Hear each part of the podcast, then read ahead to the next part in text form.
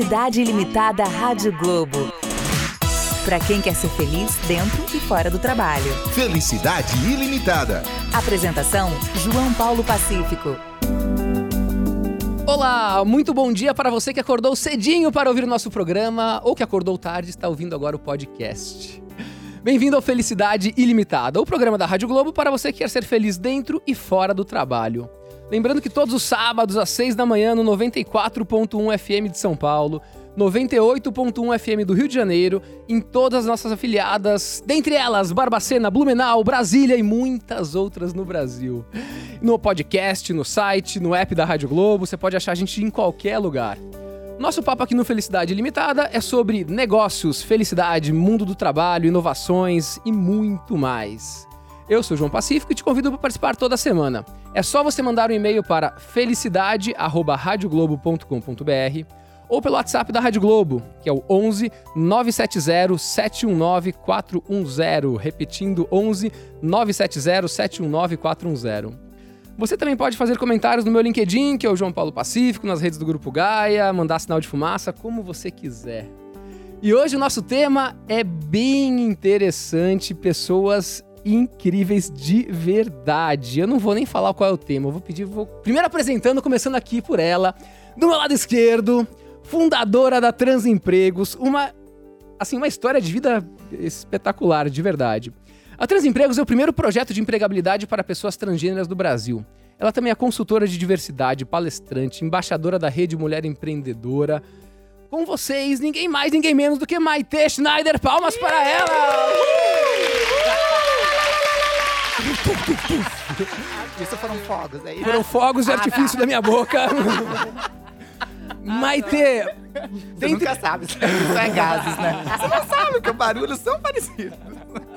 o que ninguém sabe sobre Maite? O que ninguém sabe sobre Ninguém mim. sabe sobre você. Ai, gente, eu sou tão... Eu falo que eu não sou nem um livro aberto, eu falo que sou um livro arregaçado, né? Porque ele já tá assim, deflorado praticamente. Mas eu acho que, tipo assim, é, a maioria das pessoas sabe meio que de leve que eu adoro aquelas coisas, sabe cultura inútil, cultura que não serve pra nada, assim. Então eu adoro aquelas coisas. Mas eu cito, às vezes, como se fosse uma super, é um super dom meu. Então, tipo, Hitler é vegetariano. Sério? Eu solto no meio das coisas, assim, Putz, eu tô com sabe? vergonha agora. Eu solto uma coisa Também. tipo, ah, vocês sabiam, vocês sabiam que o DNA da banana é 50% igual ao DNA humano? É incrível isso, você saber que você pode ter meia banana, assim, na tua constituição. É uma coisa incrível. Então, são coisas, assim, que eu vou pegando, assim, eu falo assim, gente, fale mais sobre isso. Daí eu vou juntando e solto no meio das coisas de uma frase, assim, todo mundo para, assim, tipo, nossa, interessante mesmo. Esses dias eu fiquei sabendo de uma empresa americana, é, nos anos de 1900 e não sei quanto, lá, nem sei as empresas, que elas, elas economizaram 40 mil dólares no ano, sabe fazendo o quê? Não. Tirando uma azeitona da salada do pessoal da primeira classe. Olha, Olha só. que incrível, gente! Eu achei muito curioso isso. Então é inútil, não serve pra nada, talvez. Poxa, tem um mas- quadro aqui que é perfeito pra isso, que daqui a pouco vai ter, tem um quadro que chama Dados Úteis e Inúteis. Olha! Eu vou, a, gente vai, a Rádio Globo vai te contratar como...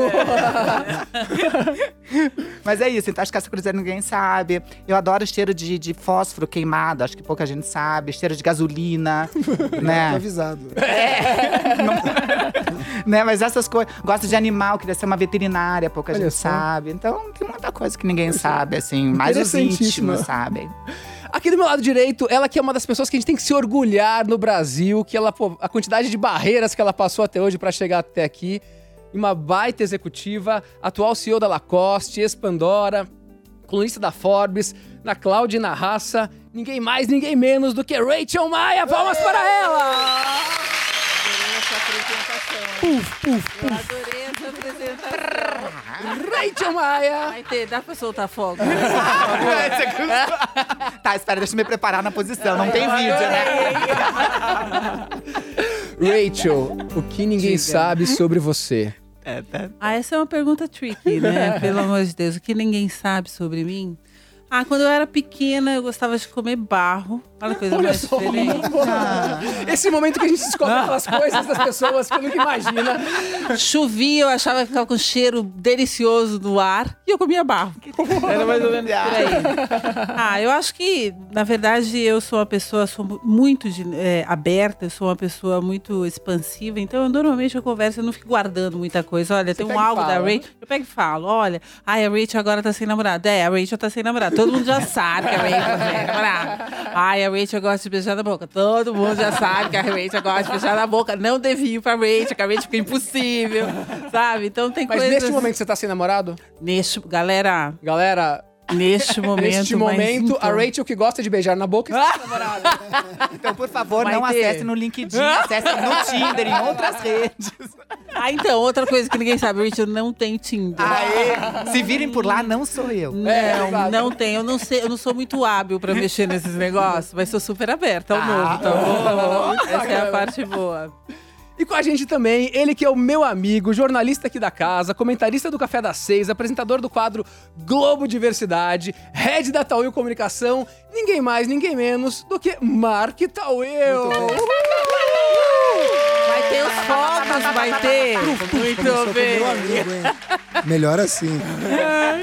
E aí, John John? E aí, Mark, meu amigo. Que Do... prazer tá aqui, hein? Caramba, e vocês sabem que esse programa aqui tem Que o dedo muito grande de Mark Tauil. Se não fosse Olha, um ele dedo na reunião- grande. Dedo prostático, eu diria. Prostático de Mark Tauil.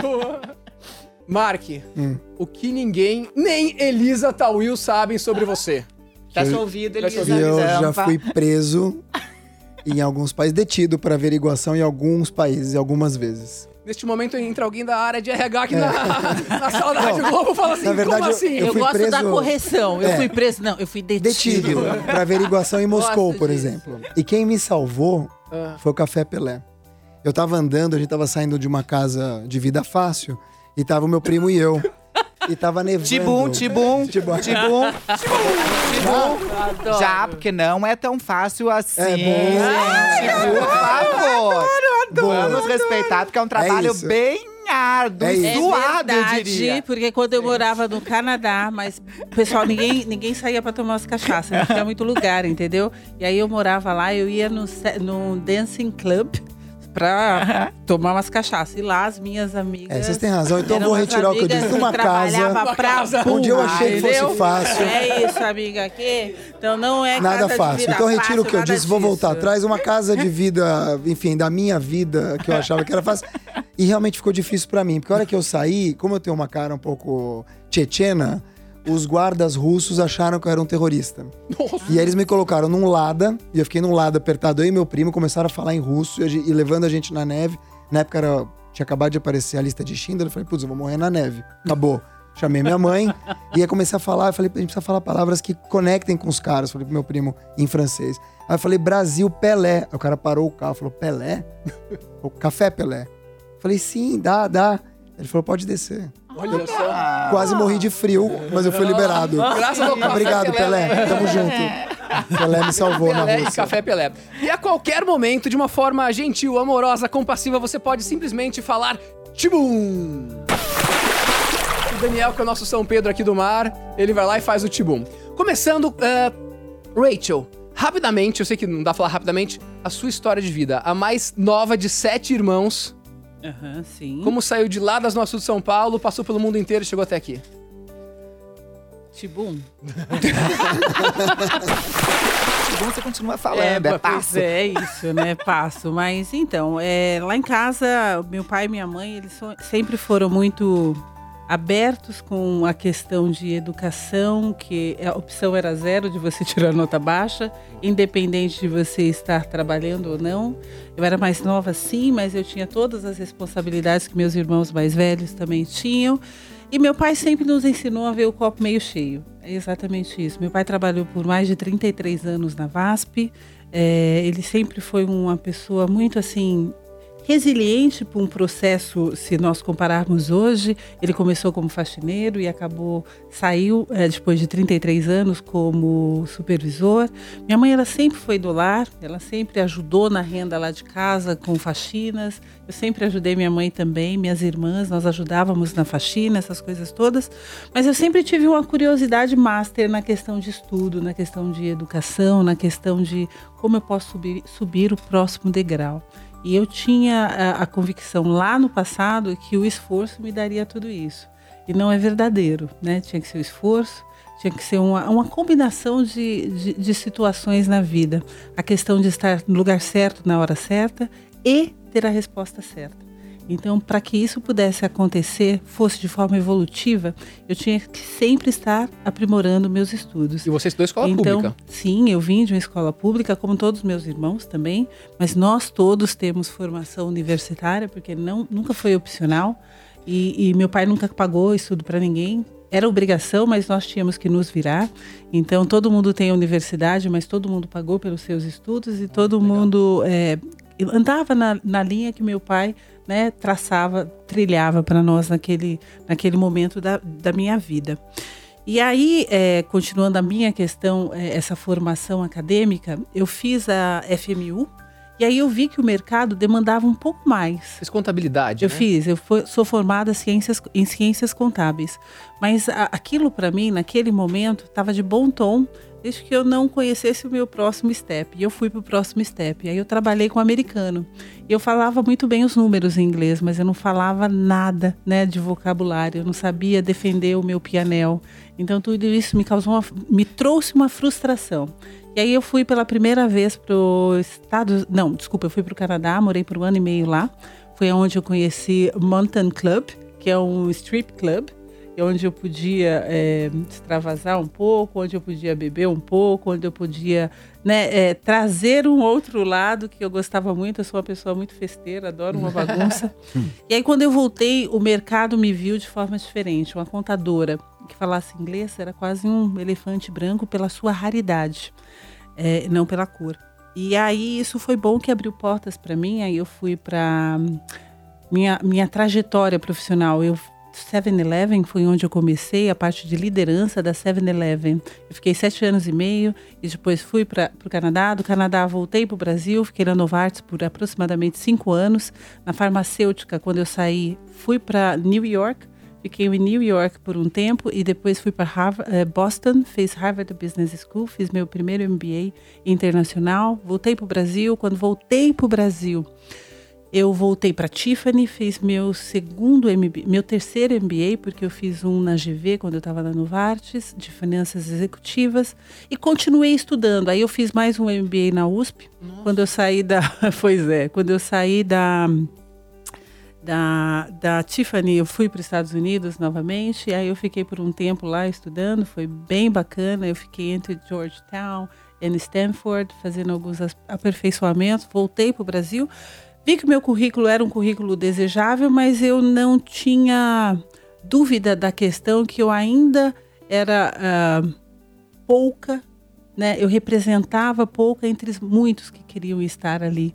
Então, hoje eu não posso simplesmente sentar na minha cadeira e fechar a porta, né? Eu tenho que apresentar um algo novo aí de possibilidades. Então, hoje eu tenho consciência quando eu falo que conhecimento é poder mas uhum. estar no lugar certo, na hora certa e a resposta certa é muito importante. E estatisticamente, Mark, uh, alguém como a Rachel sair uh, de uma escola pública, uma pessoa negra, mulher, num país machista e preconceituoso como o Brasil, a chance disso acontecer é, é o esforço dela é 100 vezes maior do que o meu ou o seu para se algum dia a gente conseguisse chegar onde ela chegou, né? Infelizmente. A gente tem, a Rachel vai saber falar, até pelo lugar de fala, sendo mulher e sendo negra, uma dificuldade aqui que é uma dificuldade estrutural. Gente, existe um racismo estrutural uhum, no Brasil uhum. e existem barreiras que são é, que a gente não consegue enxergar enquanto brancos, homens uhum. brancos de classe uhum. média. E falta, na verdade, não falta competência, nem qualificação, falta networking muitas vezes, né? É, quando a gente tem, por exemplo, o racismo estrutural, em que a gente não se incomoda ou, entre aspas, aceita aquilo que a gente vê, a gente deixa de falar, deixa de brigar. Então, mulheres como ela, como a Maitê, enfim, como todos os outros que têm uma intenção já é um primeiro, um primeiro momento. Mas a gente sabe que, por outro lado, só falar também não resolve. Precisa fazer. E aí eu acredito que os grupos, e a gente, é, é, todo mundo fala, "Ah, mas o mundo tá melhor, o mundo tá pior. Ao meu ver, o mundo tá melhor. Né? Por mais barreiras que a gente tenha, que a gente tem pela primeira vez a oportunidade de ter grupos diversos brigando e colocando o bloco na rua e trazendo outras pessoas consigo. Eu não sou negro, sou judeu, né? tenho outras questões, é, mas eu apoio. E acho que o trabalho é, de apoiar LGBT, de apoiar negros e tal, e não se colocar no lugar para tentar roubar esse discurso deles, no bom sentido, estou dizendo, é você furar a bolha. Quando você fura a bolha, você está levando não só a tua boa intenção, mas está dizendo, ó, você tem um amigo aqui. Eu acho que o nosso trabalho aí, falando de comunicação, jornalismo e até a abertura que a Globo dá pra gente de poder fazer isso, é isso. É você ampliar o discurso, furar a bolha e dizer, ó, aqui- até aqui você vem racista, até aqui você vem preconceituoso, daqui você não passa. É, e acho que até dá consciência pras pessoas, porque muita gente é preconceituosa e não percebe isso. Então acho que Sem a gente dúvida. começar a, a- a- a- a dar luz pra isso, para as pessoas perceberem. Desculpa, mas Você muitas fala tibum. vezes. Tibum. Tibum. Tá todo mundo É, esperando. desculpa, mas muitas vezes é mais fácil eu ficar na minha situação cômoda e achar que. Deixa como tá. Não é meu problema. Então não é muito bem, não percebe. Eu acho que é uma É, é um situação. comodismo. É, exatamente. Estar no lugar, ser precursora do lugar de fala, dessa naturalização de um processo que deve acontecer, depende muito desse, né, desse interlocutor também, de você aceitar ou fazer parte daquela rodinha, da piadinha imbecil, Perfeito. a qual você não gosta, mas faz parte da rodinha, ou se posicionar e falar assim, cara, isso não é tá bacana. sabe? Então, é- é, qual é o seu lugar de fala? Legal, muito bom, Então- muito bom. Agora eu queria ouvir a história dela, que começou como Alexandre. Não, jure. Conta pra gente a sua história de vida, que é outra coisa sensacional. Ai, deixa eu ver. De maneira rápida e sucinta, né? Ah, então, eu já passei por várias situações, né? Minha história começou de um encontro muito cedo, né? Em Curitiba, né? Eu nasci em 1972, tô com aí 47 anos de idade, então de uma situação onde desde cedo eu soube que a diferença que todos somos e que eu acredito que todos somos não era bem-vinda, não era bem-quista, não era algo tão desejado pela maioria das pessoas que gostavam de viver ou acreditavam que viver de maneira uniforme, dentro de padrões, principalmente binaristas, né, de homem, mulher, azul e rosa, haja assim, assado, bem ou mal, e dessas dicotomias todas, era o correto e a única coisa devida e possível, né? E isso aconteceu desde cedo, eu sou de classe média em Curitiba, então, e tive a sorte de nascer numa família é, com muitas alegrias, tristezas, nesse carrossel todo, mas com muito aprendizado para lidar com esses altos e baixos que a vida propicia.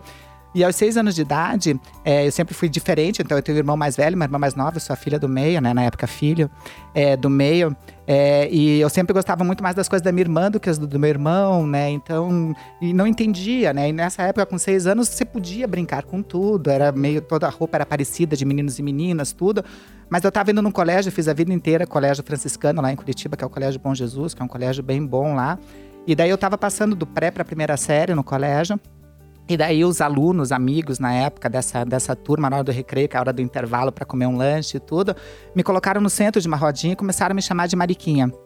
E lógico, eu não sabia o que significava Mariquinha, e eu achei que era um título, algo muito bom, né? Aquilo lá tudo, e começou todo mundo a bater palma, e meu pai ia pegar a gente, nós três fizemos o mesmo colégio, ele ia buscar a gente tudo, e ele perguntava sempre: ah, como é que foi o dia de vocês? Pra gente contar nosso dia a dia, etc. E nessa, nessas idas de dia a dia, ele começava sempre pelo primogênito, mais velho, o homem, o senhor, meu irmão, né? O Guilherme começava contando do dia a dia dele, que era sempre algo relacionado muito com futebol, com coisas desse tipo, né? Ah, marquei tantos gols, fiz cabeçada, fiz um pênalti, daí dei falta, etc. E daí ele falou que tinha feito três gols, eu falei, uou, bem legal.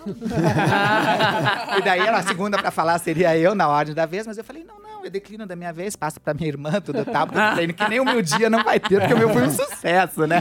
Não vai ter que nem Gente, o meu dia. apaixonei. Passei pra minha Apaixonei. irmã, né? Passei pra minha irmã e a minha irmã era sempre relacionada com ou uma matéria que ela tinha aprendido ou alguma coisa de ginástica olímpica. E daí foi de ginástica olímpica, né? Ela falou: Nossa, dei três cambalhotas, fiz um piripaque, inverti, não sei o que, tudo tal. Eu falei: Nossa, ela é desse tamanho. Falei: Nossa, mega incrível! né? E você, eu falei, bom, gente, antes de a Anitta falar, eu já falei, prepara, né? antes da Anitta vir, eu já com tudo, né, gente? E daí eu falei, prepara. E você, Alexandre, não sei o que. Eu falei, bom, gente, assim, simplesmente parei o colégio. Como assim, não sei o que? Eu falei, bom, assim, na hora do recreio, tava lá, a gente desceu, não sei o que, começaram a bater palma, não sei o que. Mas bateram palma por quê? Ai, pai, não sei, mas me chamaram de mariquinha, não sei o que, tudo tal. Daí veio gente lá do colégio inteiro, das outras turmas, e ficou um monte de gente em volta, tudo tal. Meu pai, meu irmão mais velho, sabendo que era ser mariquinha, silêncio, terror, falaram assim: e você, Alexandre, fez o quê? Eu falei, pai, eu girei. Eu girei porque eu sou a mariquinha, pai. Eu simplesmente girei. Adoro, amei, gente. Lógico que eles me contaram o que era ser mariquinha, que eu vi que não era uma coisa legal. E aí começou, eu comecei a entender, entende? Meu pai me colocou no judô, me colocou no escotismo e falou assim: ah, se você não quer sofrer, imita teu irmão ou tenta imitar ele, coisa que, lógico, não deu muito certo, porque no judô me derrubavam no chão, é, aplicava outro golpe, meu irmão vinha com mais raiva. Eu Eu chegava e falava, gente, o cara nem limpou o kimono, você acha que eu vou lutar com ele? Mas não importa. Cara porco. né? Ui, né? Me deu- E no escotismo, né? Todo mundo querendo subir, escalar, não sei o quê. Eu ficava areando uma panela. Eu arei uma panela, que é uma maravilha. Eu ficava um espelho a minha panela Da areando. saiu essa e todo mundo ficava mulher, tirando sarro de gente? mim, Para, né? congela. Morri. Sensacional. Então, lá em Então, casa. eu já soube que a diversidade não era vista com bons olhos, entende? A partir- daí começou a minha vida, entende? De entender primeiro essa diferença e do porquê que ela não era vista com bons olhos, porque eu não tinha, como não tinha internet na época, não tinha essa informação, literatura, nada, eu fui saber só com 16 anos, numa terapia que me falaram pela primeira vez da palavra transexual, porque eu não sabia o que que era.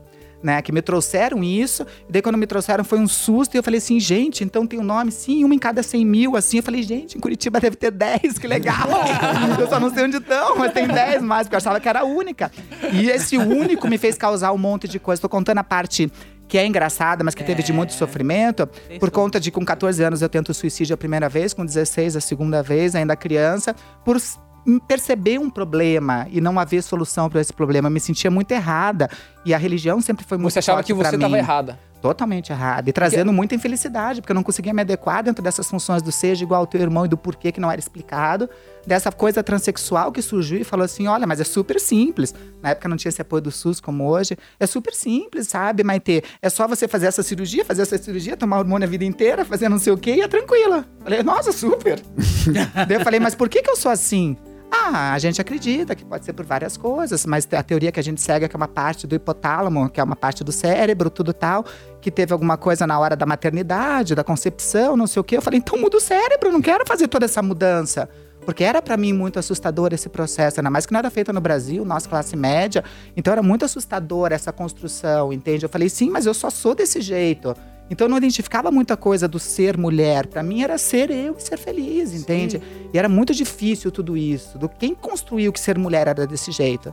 O ser homem era desse jeito? E homem pode isso e mulher não isso, ainda delegando coisas e funções para cada um. Então, desde isso, daí que eu comecei a entender, comecei a ir atrás, logicamente, de literatura, comecei a entender e comecei a ver o lugar de privilégio que eu tinha. Lógico, porque eu passei a vida inteira nesse colégio que fizeram palhaçada comigo, a vida inteira teve uma vantagem, né? Porque como ninguém queria fazer trabalho de colégio comigo, ninguém queria fazer trabalho em grupo nem nada, eu tinha que fazer o estudo de quatro pessoas para dividir um trabalho. Ou seja, sem querer, porque eu não gostava muito de estudar, eu acabei me estudando uma das melhores alunas da turma. Então, logicamente, me fez uma ótima negociadora, digamos assim, né? Eu não gosto da palavra chantageadora, né? Que era mais o que eu fazia, mas negociadora, né? Então, tipo, chegava a pessoa e falava assim: Olha, Alexandre, dá pra você me emprestar teu caderno, que era o único que tinha toda a matéria. Eu falei, claro, se chegar aquele convite que não chegou até agora pra aquela festa, basicamente que eu te empresto. E é muito engraçado que nesses encontros de Facebook, dessas redes sociais que a gente vê, me convidaram pro encontro do colégio esses tempos atrás, né, João?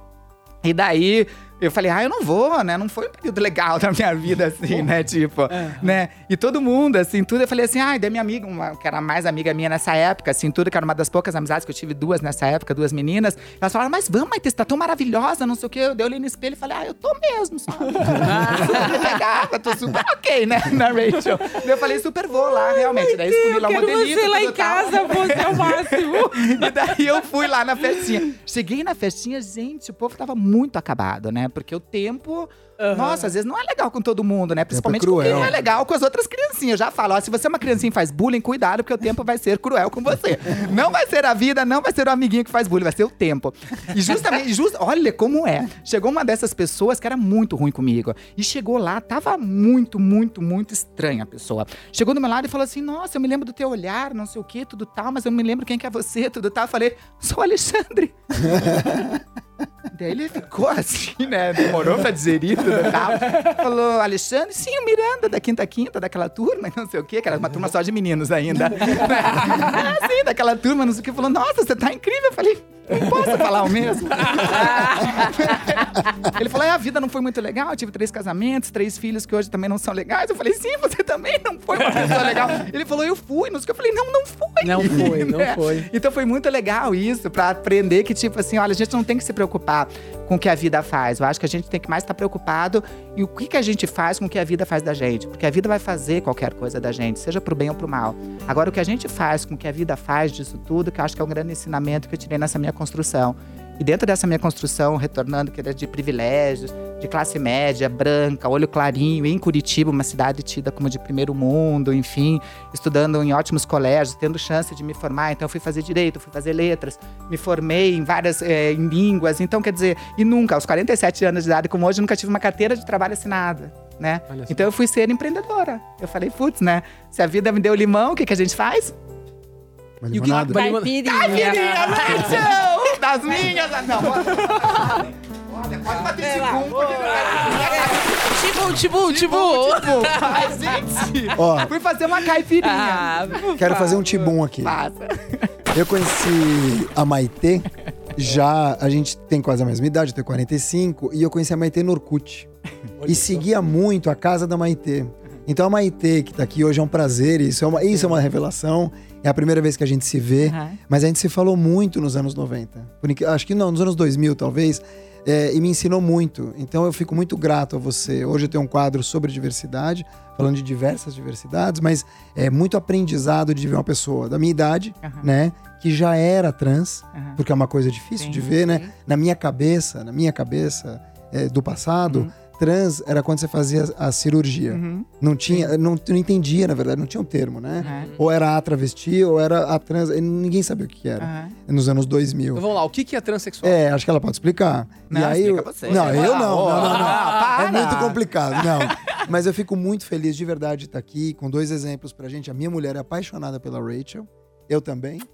Mas a minha mulher é muito mais. Entendi, Rachel! Ela, tá solteira, tá solteira. Entendi. Tá solteira. Atenção, Eu falei que não estão mais abertos, eles estão solteira. arregaçados. Eu falei, olha aí, Não, e- voltando. e não fala muito, senão a Elisa me troca. É só a Rachel que, querer. Mas Solteira não significa simpática. não O- o beijar na boca, hein, gente? Eu te amo e a, Maitê tá solteira também? Ai, eu tô assim, sabe? Não significa não beijar na boca e não fazer amor. São coisas distintas. É, Não, solteira assim, sozinha Coisa, nunca, né? O pessoal da mesa tá solteiro ou casado? Todo mundo casado, Todo né? mundo casado. Claro. Gente, aliança não quer dizer casamento, né, É. gente? Por favor, olha lá. Ah, mas, Mas eu, eu não- eu não curto aliança, Tibum! não, né? Vocês não vão acreditar. Mas é, já foi o primeiro bloco. Eu nem consegui falar o quadro que tinha. Foi tão interessante que já chegou na metade do programa. Então, você que tá ouvindo, não perca a segunda parte. Vamos para o break rapidinho e já voltamos. Felicidade Ilimitada Rádio Globo. Pra quem quer ser feliz dentro e fora do trabalho. Felicidade ilimitada.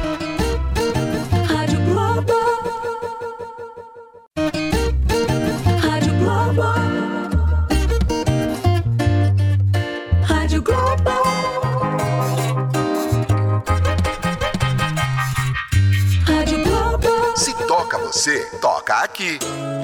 Felicidade Ilimitada Rádio Globo. Pra quem quer ser feliz dentro e fora do trabalho. Felicidade ilimitada. Eu já tirei meu cabelo. Olá, estamos de volta com o programa Felicidade Ilimitada aqui na Rádio Globo. Eu sou o João Pacífico e estou aqui toda semana com você para falar sobre negócios, propósito, felicidade e muito mais. E hoje o programa tá feliz demais. Bom, você pode entrar em contato com a gente pelo felicidade@radioglobo.com.br ou pelo WhatsApp 11 970 719 410, pelo meu LinkedIn, de qualquer outra forma que você queira. Hoje vamos lá, estamos com Maite Schneider. Oi, oi, oi, de novo, voltamos. Gente, tava tão gostoso aqui no intervalo. Vocês perderam, não sei se tinha câmera. Gente. Isso a Globo não mostra. Esperamos que não. Com Mark Tawil Estou aqui. e com Rachel Maia. Oi, oi, oi. Tibum. Rachel, qual foi o Adoro. momento mais sensacional da sua carreira?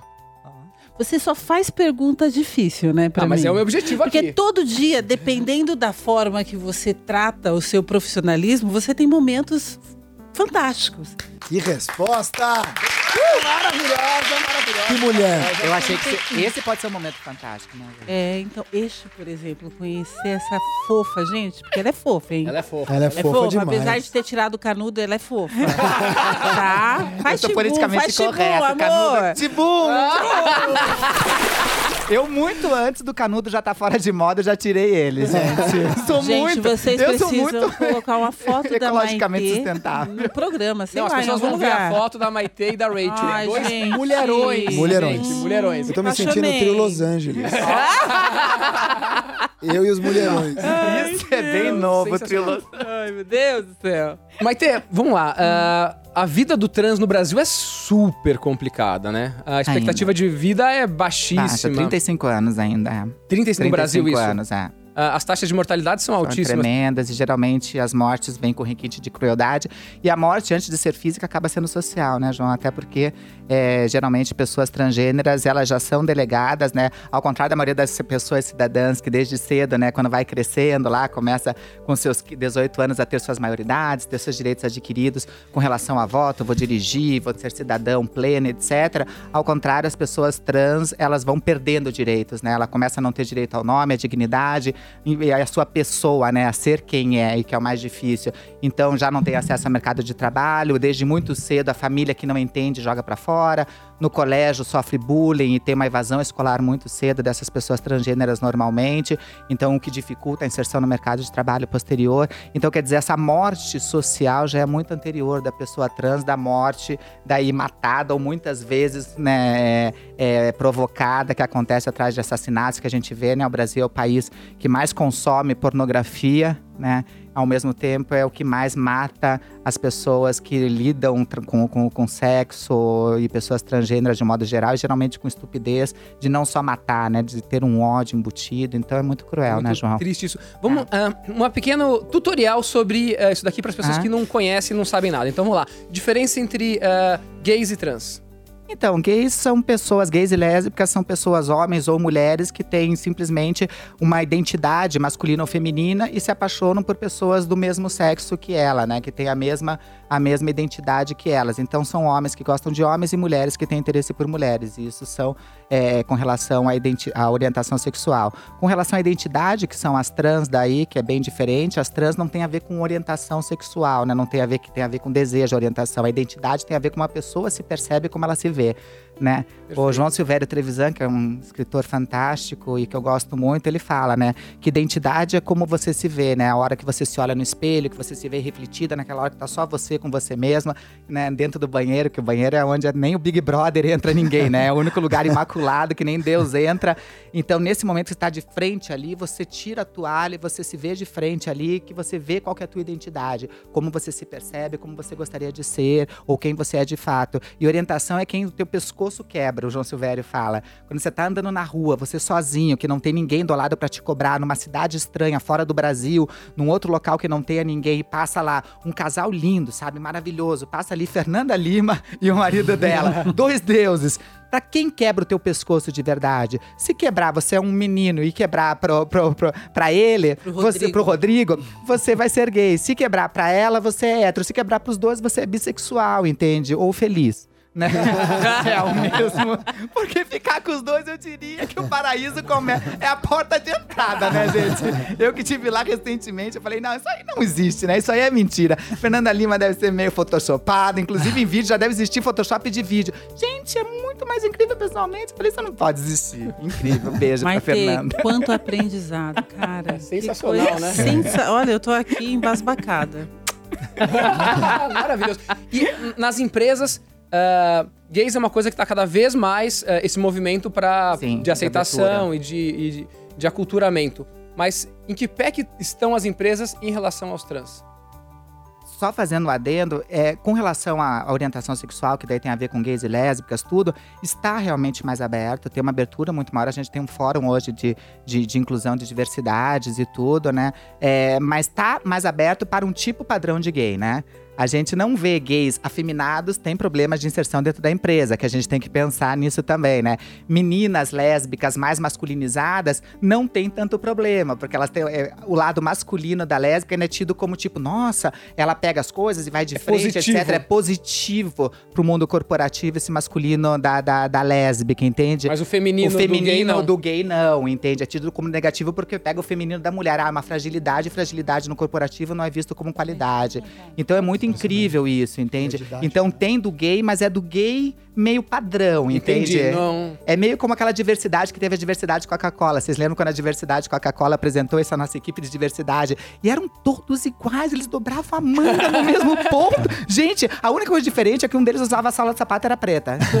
Gente, Parece era incrível ministro- a diversidade Coca-Cola. Agora já mudaram tudo tal, eles têm cases de sucesso, eles transformaram essa Coca-Cola é Fanta É. e transformaram um conceito que era negativo em positivo. Então é incrível essas revoluções que são feitas justamente por pensar de maneira positiva inclusão e diversidade. Tinham que ter pessoas gays lá dentro para fazerem essas mudanças acontecerem de fato, E né? é super importante ter uma diversidade na empresa, até para enriquecer as Tudo. discussões, a produtividade. é- Tudo, né? O contato Tem uma pergunta, preciso fazer um humano. tibum? Claro.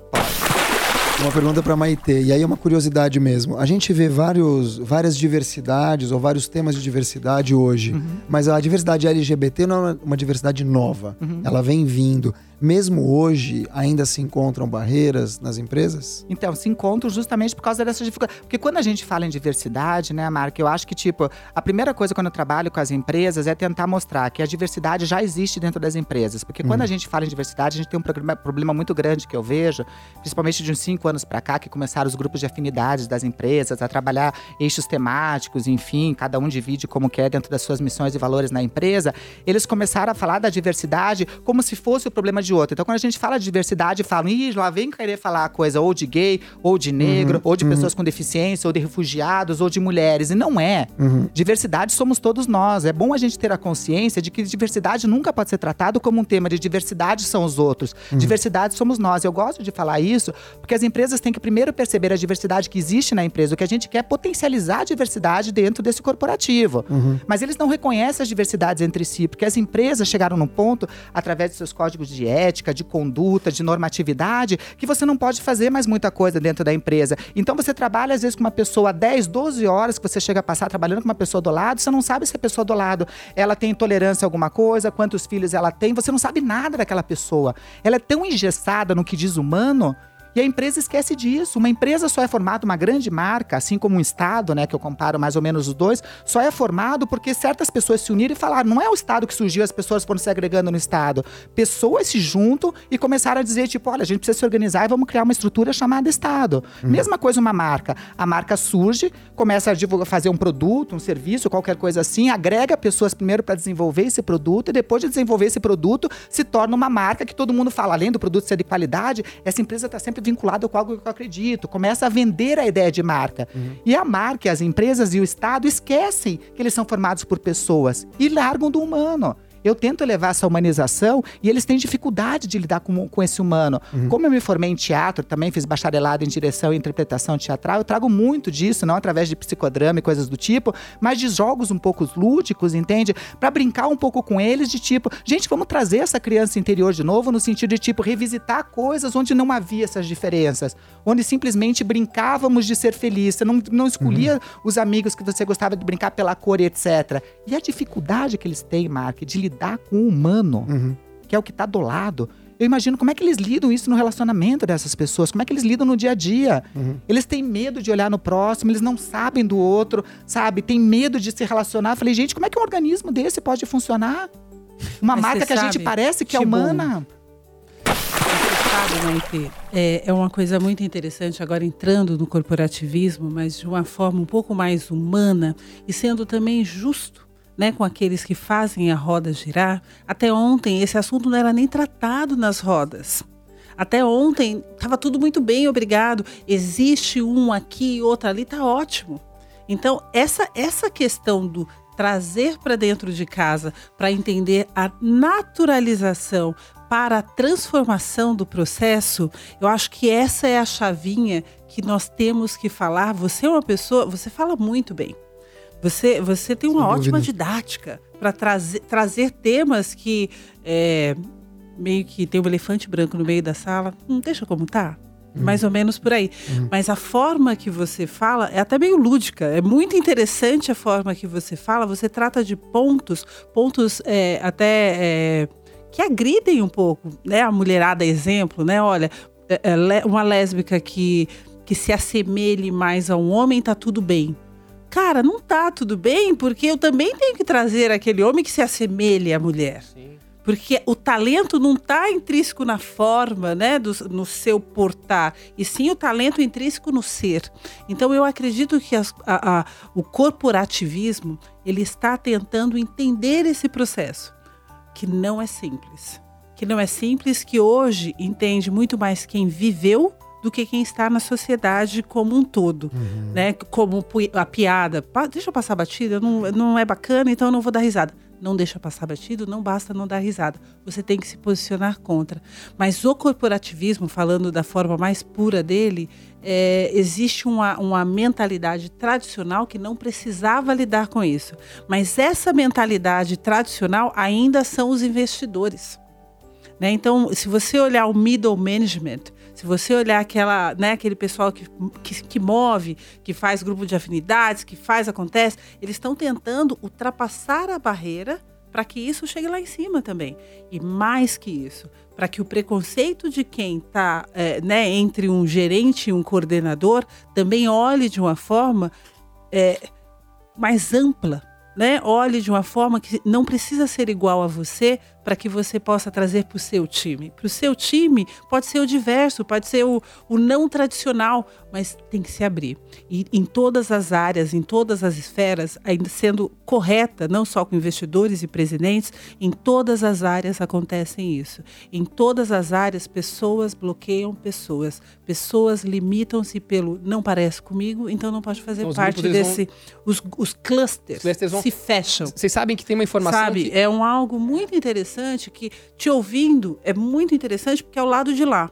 Mas esse lado de cá, o qual eu sou a maioria das vezes uma ou uma das poucas que está presente, presente dentro desse processo, mas eu acho que é interessante perceber entender o momento certo também de falar para que a gente instigue essa naturalização dos fatos. Caso contrário, olha, então tá, eu não vou falar com ela porque se a gente convidar ela, ela é uma chata que fala muito, a gente fala só de diversidade. Não, me convide para falar assim, como que eu fiz o sucesso do business nas empresas que eu passei, nas três empresas que eu passei né, como gestora. Então, traz para mim, traz KPIs, traz índices, traz como que você faz essa movimentação. Cara, de verdade, eu não vou deixar você a desejar. E eu acho que é. Então, e naturalmente, vendo a Rachel falar um algo que não é comum numa mesa de negócio, você vai falar assim, putz, ali a, a diversidade também está trazendo uma informação relevante para o processo. Então, eu acho que a gente tem que entender como trazer, não simplesmente sentar em rodas para falar de diversidade, sentar em rodas para falar de temas diferentes com pessoas Como diversas. Isso é, nossa, isso é muito bonito. Então, é pessoas diversas para falar de um tema, não, é, não é a Rachel só pra falar de diversidade, a Rachel para falar de entrega de resultados, falar de Exatamente. marketing, Rachel, Crescimento, de crescimento. De Rachel- brand awareness, de consumer experience and so on. Ai, gente, eu não entendi nada, mas olha que gostoso! gente, que louco, gente. Eu gosto com palavra difícil. Ah, não pode, pode, pode falar de manhã agora? Ai, Pode, pode, pode, pode, é, tá liberado. de construção de marca, de, de experiência de consumidor, essas coisas todas. Faz isso que eu vou tô falando com você de uma forma. Ai, que bom. Desculpa, eu É pra empolguei você, mas é pra né? você. Você é uma referência. Acho que, assim, te acompanhando já faz alguns anos, você já passou do estágio da super executiva para virar um modelo mesmo Uhum. a ser seguido entre meninas negras e não negras, É. entre homens, entre Uhum. eles eu. E fico muito feliz de estar aqui do seu lado Uhum. hoje mesmo. Te digo Uhum. isso do fundo do coração. E, quem, e hoje é uma mesa de amigos, né?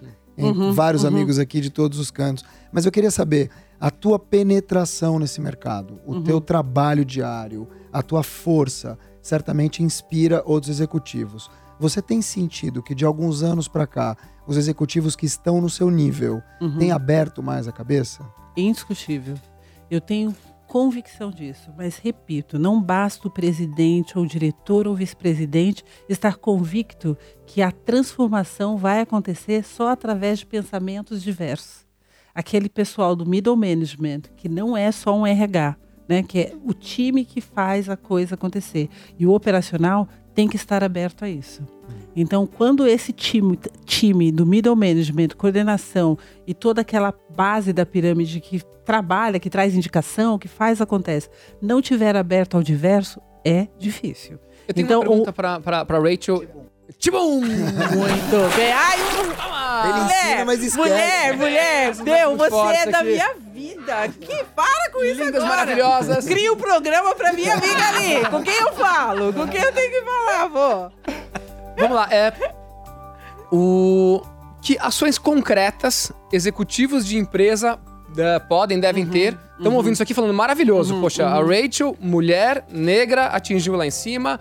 Ah, a Maitê, ah, uma pessoa trans que chegou lá e tá impactando tanta gente. Uma empresa, um executivo, seja ele de qualquer nível. O que, que ele pode fazer de concreto amanhã? Ele tá ouvindo esse programa hoje. Dentro da minha realidade, ser básica e consistente. Se eu olho o departamento e tem departamentos que não têm diversidade, seja básica e consistente. Todos os departamentos têm que ter diversidade. Perfeito. Ponto. Se não tiver, tem algo diferente. Então aí você vai usar dentro daquilo que você sabe que pode, que é um, um poder de gestão, né? Dentro da influência que você exerce sobre os, os outros gestores e, e deixar a informação clara. Na empresa, todos os departamentos devem existir diversidade. Quando você tem, é, quando você não tem a pluralidade dentro do processo, você vai continuar dando o mesmo. E o consumidor de amanhã, ele quer o, o ele quer o novo. A inovação não vem através do mesmo pensamento. Mas quando você existe a primeira pessoa do singular e todos que estão ao seu redor são iguais, você não traz o novo. O consumidor não sabe o que quer, mas ele quer o novo. E se você traz o mesmo pensamento, você não tem capacidade de dar o novo. Lindo, Só lindo, pra- lindo, lindo, lindo. Mais uma muito das palmas para Rachel.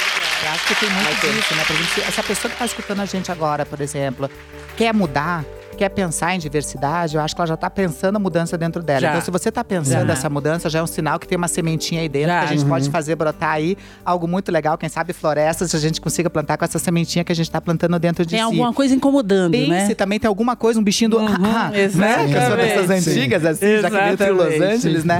Então, dos bichinhos. ah, ah, né? Então, dentro disso, não deixa essa sementinha parada, entende? Rega É. essa sementinha, vá atrás, não tenha medo. Essa diversidade, que nem eu disse, não é do outro. Essa diversidade tá na gente, nos nossos desejos, nos nossos quereres, nos nossos fazeres, etc. A diversidade não deve ser algo que envergonha, né? Nós somos plurais por essência, por natureza. Isso que é tão bonito, né? Se nós tivermos dois gêmeos univitelinos, nascidos de mesma placenta, idênticos, por mais que a mãe tente colocar o mesmo uniforme no mesmo colégio, com a mesma roupinha, eles vão ser diferentes, porque em determinado momento, um vai ser picado por um mosquito, vai pegar um tipo de anticorpo, vai ter um tipo de proteção que o outro não vai ter, entende? E é incrível que sejamos diferentes. Isso é bonito, não deve nos envergonhar. Então, se você que está me escutando sentiu essa sementinha, procure, regue, vá atrás. Não pense que a gente sabe tudo. Nem eu que vivo essa situação de diversidade plural E como que no meu dia a dia, eu vivo em si. A transemprego vem disso, né? Vem de pensar essa diversidade, de que maneira a gente pode inserir isso. É, por essa dificuldade toda que a gente tinha de inserção no mercado de trabalho, eu com 47 anos, mesmo tendo esse background todo que eu tinha, não consegui emprego no mercado formal é, de trabalho, né? Nem para as vagas que eu ia de menor escala, etc. Não conseguia. Era sempre uma ligação do eu vou te ligar, vou te procurar, de um telefone que nunca tocava. Porque os RHs, quando querem ser cruéis, eles são extremamente cruéis nesse tipo de devolutivo, etc. Empresas não preparadas, entende? Justamente porque a diversidade fica, que nem a Rachel falou, muito vinculada normalmente em três quesitos no máximo, que é no marketing, no RH e, quando muito, no setor de responsabilidade social nas empresas que têm esse setor e olhe lá. E como o Rachel falou, essa diversidade tem que estar no DNA da empresa, tem que estar top and down, tem que estar em todos os lugares. Tem que olhar a da área e do falar, poxa, essa cafezinho, área é diversa, muito da legal. tia ou do tio do cafezinho, porque a gente fala da tia do cafezinho, porque só colocam as mulheres, porque é o único lugar que serve para as mulheres, mas pode ser o tio do cafezinho, pode ser a trans do cafezinho que esteja lá, se as empresas, inclusive, começarem a cobrar essas ações de diversidade dos seus terceirizados. A empresa pode estar fazendo isso dos seus terceirizados, ou senão não fecha mais contrato com essa empresa. Sim. Essas empresas têm que ter essa visão um pouco mais holística e menos fragmentada desse processo todo. A Transemprego chega, eu acho que um dos maiores preconceitos que tem, eu nunca meço preconceitos, até porque eu vou muito mais pelo lado do que o que eu posso fazer com isso, como eu disse. Mas um dos piores preconceitos que tem, eu sempre acredito que é aquele que a gente sente com a gente mesmo, porque esse é difícil de mudar esses preconceitos que a gente tenha. Preconceito que dói é aquele que a pessoa sente, né? Para uma pessoa que a vida inteira escutou, ai, que nariz enorme, para de respirar, para de respirar, senão a gente não consegue respirar na sala. Para mim pode não ser um problema o nariz, mas para aquela pessoa é Pode machucar bastante. machuca. Então, eu vivo numa situação, por exemplo, que um dos piores preconceitos que existe é com relação às pessoas transgêneras, no sentido pior que eu digo, no sentido de não conhecimento. Porque a gente não vê uma travesti, uma transexual nas escolas, porque elas saíram das escolas. A gente não vê uma transexual, uma travesti nas famílias, porque as famílias já renegaram.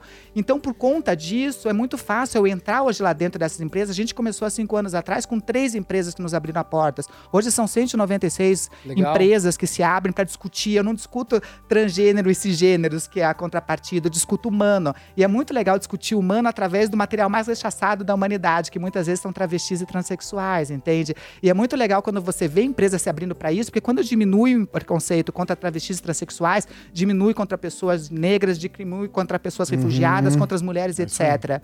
Porque não pense que quem discrimina travesti e transexual nunca vai discriminar uma mulher. Mais cedo ou mais tarde vai discriminar. A mão que bate numa pessoa com preconceito, mais cedo ou mais tarde vai discriminar a outra. É isso aí. E João, se a gente existe nesse país uma minoria, uma maioria, eu não gosto desse termo de maioria minoria, nem quando é quantitativa, qualitativa e nem política, porque eu acho que coloca a gente mais para baixo do que o lugar da minoria onde a gente já está. Mas eu acho que só existe uma maioria nesse país, que é uma maioria socialmente pobre. Quem não é pobre nesse país já é minoria. A única maioria que existe é de pobre. Então todo mundo que tá aqui nessa mesa, Ai, eu de percebo negro, pô. que somos Tipo, a gente é 54%. então é é, uma maioria. Uma ma- Não, sim, mas dentro dessa maioria, a maioria das pessoas pobres são negras que a gente vê lá. Negras mulheres, entende? Pessoas travestis transexuais, entende? Então, essa maioria que existe de negros, mulheres já somos maioria também, mulheres, entende? Mas essa 51%, maioria de pobres que existe, que é muito maior, inclusive, do que de negros e do que de mulheres, já passa de Sim. 60% de pessoas pobres, entende? É que devem ser respeitadas nessa mudança de construção dessa nova mentalidade de humano e tudo. Então, o trabalho da Transemprego que faz isso é levar a vida e mostrar que, tipo, tem que ser a pessoa, o Cafarelli lá do Banco do Brasil, disse esses dias, né? Pra gente o que importa é competência. Eu espero que um dia a gente tenha a utopia de transformar essa utopia em realidade, que as pessoas valham pela competência do que são, né? Pela, pelo material que que elas pela- possam apresentar e que a gente fale, em vez de igualdade, que um dia essa igualdade que a gente promulgue seja realmente verdadeira. Hoje eu luto por equidade, né? Que eu trato de onde as pessoas vêm, com as histórias que elas têm e de que maneira a gente pode fazer através de ações positivas a entrada e a inserção no mercado de trabalho formal, que é o que a Transemprego faz. João. É importante dizer também que ah, quem está ouvindo a gente às vezes nem é gestor, às vezes está num cargo como colaborador. Então, como é que você consegue diversificar enquanto colaborador, enquanto uma pessoa que está trabalhando e não tem uma empresa e nenhuma equipe debaixo de você? Ao meu ver, fomentando um networking diverso. Que é isso, na verdade. Você furar as bolhas, você frequentar eventos de afroempreendedorismo, eventos, por exemplo, LGBTs, entre outros. Não precisa ser só um evento diverso, mas um evento onde haja diversidade. Você citou, Maite, agora há pouco, as pessoas da Coca-Cola, naquele tempo que usavam a mesma roupa, me lembra os ministros do Temer.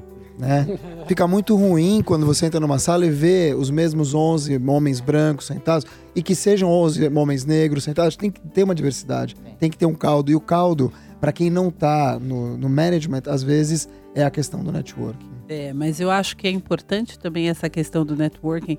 É mais do que bem-vindo a participar de uma roda de samba que só tem negão, ou participar de um evento que só tem LGBT, mas também convidar estes a participar de eventos que É isso. você Sim. frequenta e que não vê esse tipo de esse tipo de etnia, essa Concordo diversidade de orientação. Então o inverso deve ser verdadeiro. Se você frequenta um lugar há muito tempo e este network não tem uma diversidade, se preocupe. Sem dúvida. Tem alguma coisa sem que não dúvida. está bacana. a Então gente faz traga para o seu network também esta o diversidade. teste do pescoço. Quando a gente vai dar palestra, e enfim, todo mundo aqui fala para públicos, né?